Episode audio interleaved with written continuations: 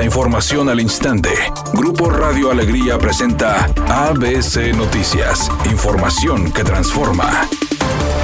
¿Qué tal? Muy buenas tardes, esta es la información. Una encuesta de la empresa Poligrama coloca a Samuel García como posible precandidato a la presidencia en las elecciones de 2024. En ese sentido, el gobernador reconoció que no se descarta para las elecciones presidenciales, pero tampoco se promociona. El regiomontano de 34 años de edad consideró que México merece tener un presidente que plantee nuevas formas de hacer política y nuevos modelos de gobierno, y aseguró que en Nuevo León hay buenos gallos para 2024. Nuevo León merece tener un presidente para plantear otras formas de hacer política. Yo aquí estoy y Nuevo León está puesto, dijo el mandatario estatal.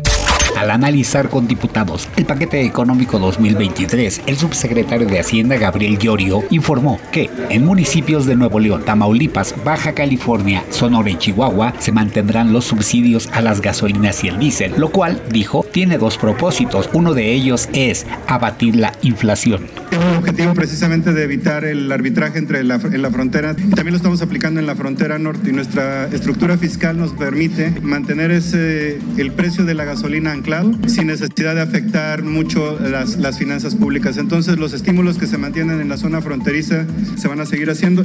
Editorial ABC con Eduardo Garza. Gustavo Adolfo Guerrero renunció a la Fiscalía General de Nuevo León y ahora los de Movimiento Ciudadano van por la cabeza del fiscal anticorrupción Javier Garza y Garza. Lo acusan de nulos resultados y que de 3.098 denuncias presentadas, solo dos tuvieron una consignación. Así directo y a la cabeza lo dijo Sandra Pámanes, diputada local de MC. Y si su dicho es cierto, pues la señora diputada tiene razón. No hay trabajo ni seguimiento en la Fiscalía Anticorrupción. ABC Deportes informa, Karim Benzema, el delantero del equipo del Real Madrid, ganó su primer balón de oro. Con más de 35 años se convierte en el segundo con mayor edad en haberlo ganado. El gato es el primer francés que conquista el balón de oro desde que lo había hecho Zidane en 1998.